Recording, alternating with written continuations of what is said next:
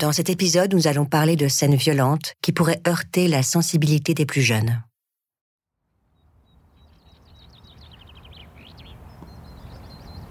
« 2 février 1978. Quartier résidentiel de Rancho Cordova. En début de soirée, le violeur de la zone Est est en plein repérage. Il cherche de nouvelles victimes. Un jeune couple, idéalement dans une maison de plein pied. Il fait comme d'habitude. Il se poste, caché derrière un arbre, un bosquet ou un bâtiment, et il observe. Il doit tout savoir d'eux. Il est installé depuis plusieurs heures quand il sent des regards posés sur lui. C'est un jeune couple, la vingtaine. Ils promènent leur chien. Ils l'ont repéré. Le type commence à se rapprocher. Joseph panique. Il ne porte pas sa cagoule. S'il voit son visage, il est foutu. On parle du violeur de la zone Est dans tous les journaux du coin. Alors un type qui rôde, en planque devant des maisons, ils vont faire le lien, c'est sûr. Il ne peut pas les laisser partir. C'est la seule solution. Il doit les buter vite et s'enfuir avant que la police ne rapplique. Sans dire un mot, il sort son arme, un petit revolver, tire d'abord sur le jeune homme, qui s'effondre, tire sur la jeune femme avant qu'elle ait le temps de crier. Et Joseph De Angelo, le violeur de l'Est, disparaît.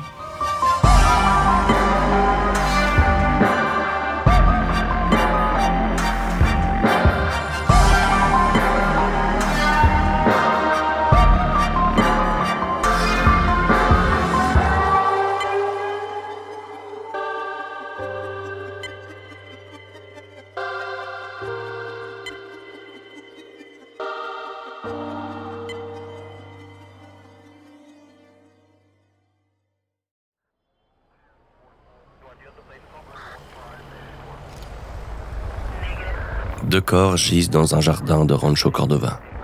Ils ont été abattus par balles. Il s'agit de Brian et Katie Maggiore, des jeunes mariés, âgés de 20 et 21 ans. Ils ne semblent pas avoir subi de violence. Près de leur cadavre, les enquêteurs retrouvent des lacets blancs prénoués avec un nœud de diamant. La signature de List Area Rapist. Se met-il donc à tuer en pleine rue?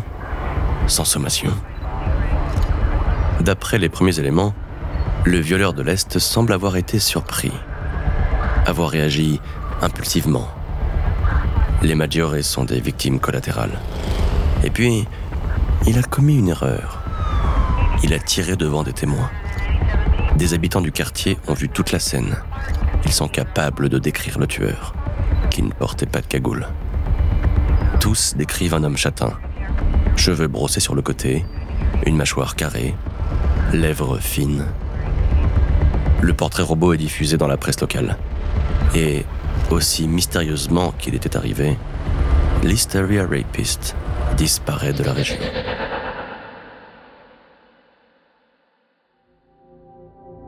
Ne pas sévir si l'on peut le reconnaître.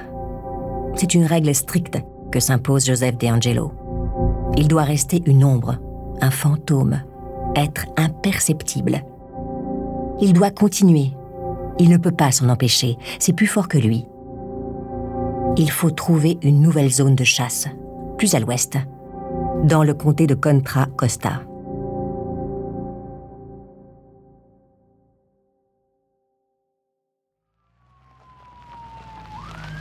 « 18 mars 1978 à 80 km de Sacramento, dans la ville paisible de Stockton, les agents du comté de San Joaquin entrent dans la maison de Hardwick.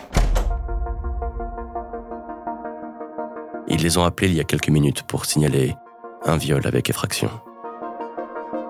Gay Hardwick, la vingtaine, est encore attachée et nue dans le salon.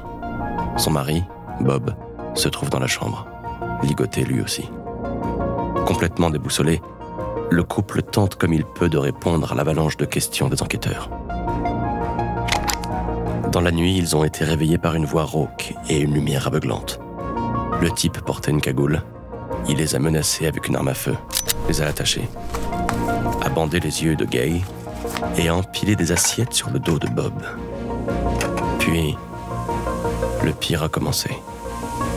L'homme à la cagoule a violé Gay plusieurs fois, de façon de plus en plus sadique, comme si plus elle souffrait, plus il y trouvait du plaisir.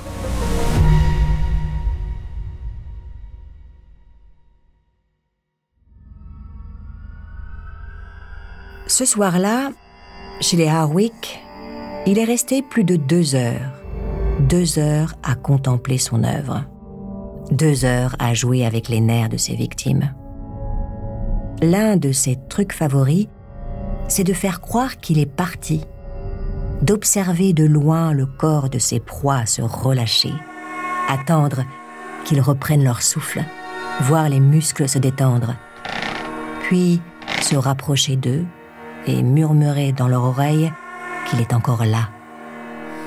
Susciter la terreur l'excite.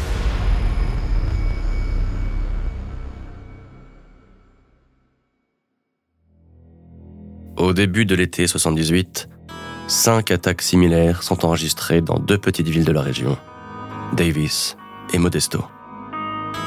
Des attaques alternées. Le 5 juin à Modesto, le 7 juin à Davis, puis à Modesto mi-juin, et deux nouveaux viols début juillet à Davis. Et plus rien. Comme si le tueur bougeait en fonction de ses activités professionnelles. Et comment expliquer que les attaques cessent brutalement en juillet? List Area Rapist étend sa zone de chasse. Il réapparaît le 18 octobre 78 à San Ramon, à 150 km de Sacramento, chez sa 40e victime. Jusqu'au mois de juillet 79, le violeur de la zone Est commet une dizaine de viols et il disparaît de nouveau.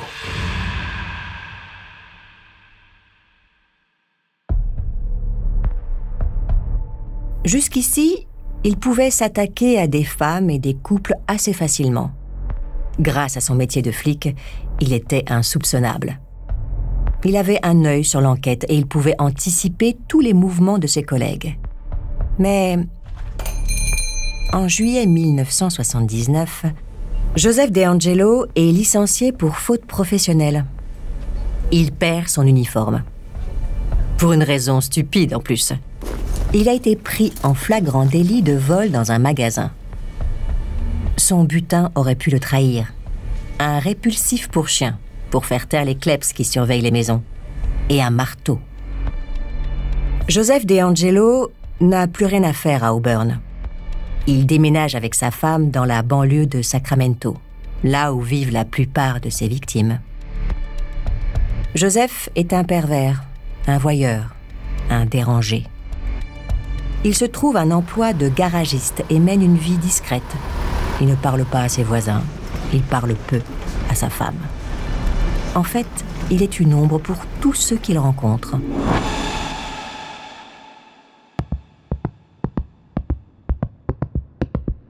Même moment, dans la police de Sacramento, Carol Daly craque. Mais elle n'y arrive plus. Elle n'a plus la force d'écouter les récits des victimes. L'inspectrice se sent tellement impuissante. Elle a mis toute son énergie dans une traque sans fin. Carole pédale dans le vide. Elle abandonne. Retourne au service homicide de la police de Sacramento, là où l'on réussit à résoudre les énigmes.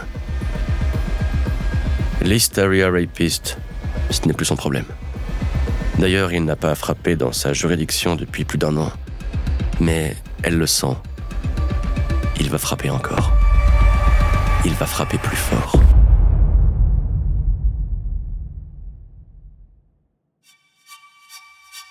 Avant de continuer cet épisode, une petite pause pour donner la parole à notre partenaire, sans qui ce podcast ne pourrait exister. Ne partez pas, on se retrouve tout de suite après.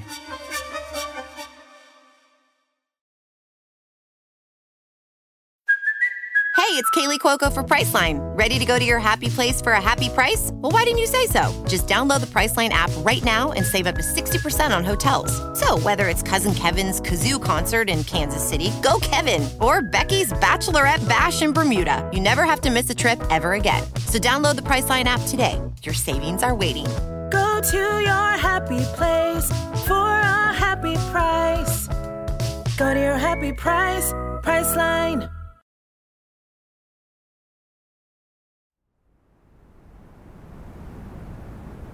Il a fait le tour de Sacramento. Ici, les gens se méfient trop. Ce n'est plus aussi facile qu'avant de s'introduire chez eux. Il faut qu'il agisse là où on ne l'attend pas. Ce sera Goleta, une toute petite ville installée sur la côte de Santa Barbara. Joseph D'Angelo remet sa cagoule, charge son flingue, range sa lampe de poche dans son pantalon direction le quartier de Queen Anne Lane.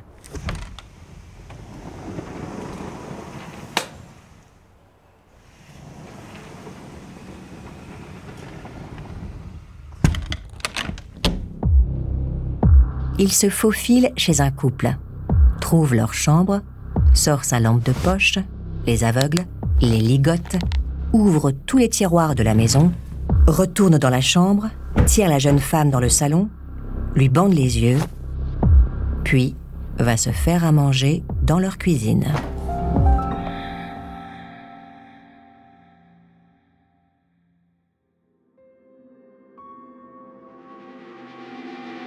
Face aux enquêteurs, elle tremble. Pendant qu'elle était ligotée dans le noir de son salon, la jeune femme l'a entendu. Il chantait. Je vais les tuer, je vais les tuer, je vais les tuer. C'est là qu'elle a eu une poussée d'adrénaline, un instinct de survie. Elle s'est enfuie en sautillant vers son jardin. Elle se souvient avoir hurlé, puis son mari l'a rejoint. Il a réussi à s'échapper. Le bruit a alerté un voisin, un agent du FBI en repos, Stan Loss. Comment ont-ils pu échapper à sa surveillance? Erreur de débutant. Il aurait dû les tuer tout de suite. C'est trop tard maintenant. Il doit vite disparaître avant que le bruit des sirènes ne trouble le calme de la nuit. Un voisin est déjà sur son palier. Il le fixe. Ses yeux de fuyard se posent instantanément sur un vélo argenté posé contre un mur. Il monte sur un vélo et pédale à toute allure. Le voisin, agent du FBI, n'hésite pas une seconde. Il monte dans sa voiture et le prend en chasse. En bon agent, Stan Loss note tous les détails du fugitif. Un jean bleu, une chemise à carreaux, des baskets, une arme blanche, cheveux marron clair, 1m80. La course-poursuite ne dure que quelques pâtés de maison. D'un coup, sur San Patricio Drive, le type à vélo disparaît comme volatilisé. Il a à peine le temps de reprendre son souffle. Joseph lâche le vélo entre deux maisons, il connaît l'endroit. Il prend un tout petit chemin, il est hors d'atteinte. Pourquoi Stan n'a pas tiré? Il avait son arme sur lui pourtant.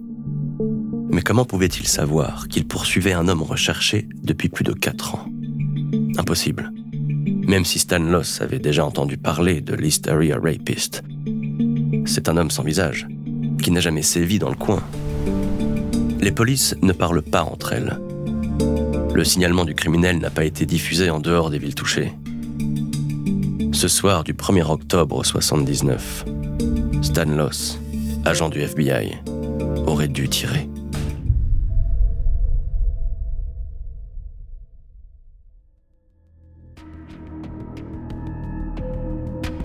Le 20 décembre 1979, Joseph DeAngelo réitère une attaque à Goleta. Il entre, de nuit, chez Robert Offerman, 44 ans, et Alexandra Menning, 35 ans.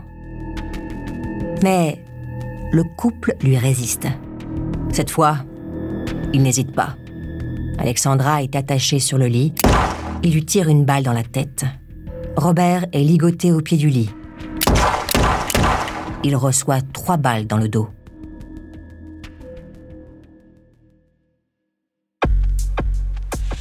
Larry Paul, inspecteur de police du comté de Contra Costa, n'a jamais vu ça. Trois mois après le meurtre de Robert et Alexandra, en mars 80, à 70 km de Goleta, Charlene et Lyman Smith, un couple de la petite ville de Ventura, est retrouvé mort dans leur maison.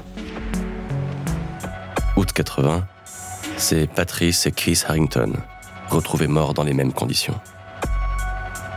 Février 81, c'est au tour de Manuela Whitton.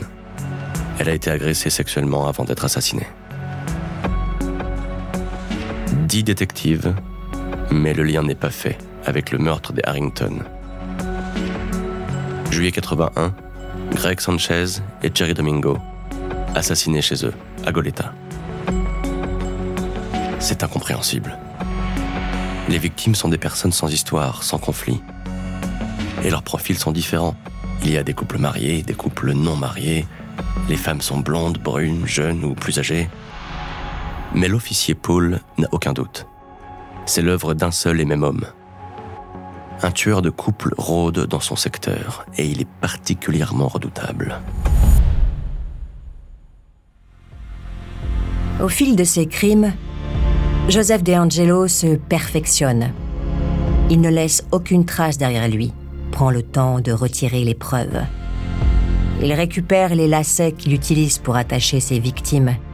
Il place toujours un drap sur les corps avant de les tuer. Ça évite que le sang gicle, ça évite qu'il soit taché. La police n'a pas les moyens d'identifier son ADN. Elle ne travaille qu'avec des empreintes digitales. Et DeAngelo porte toujours des gants.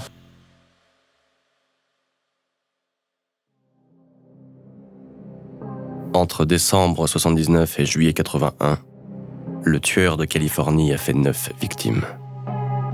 Larry Paul et ses collègues ont beau s'arracher les cheveux, l'enquête n'avance pas.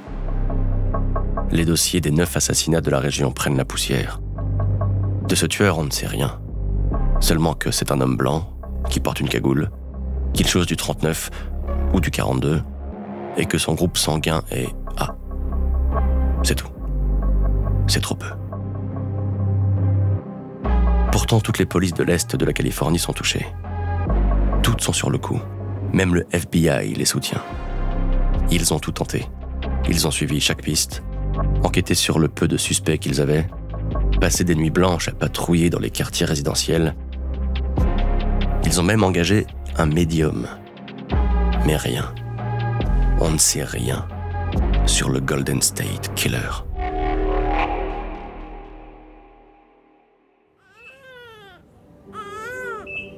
Joseph DeAngelo s'offre un moment de répit à la naissance de sa fille en septembre 1981.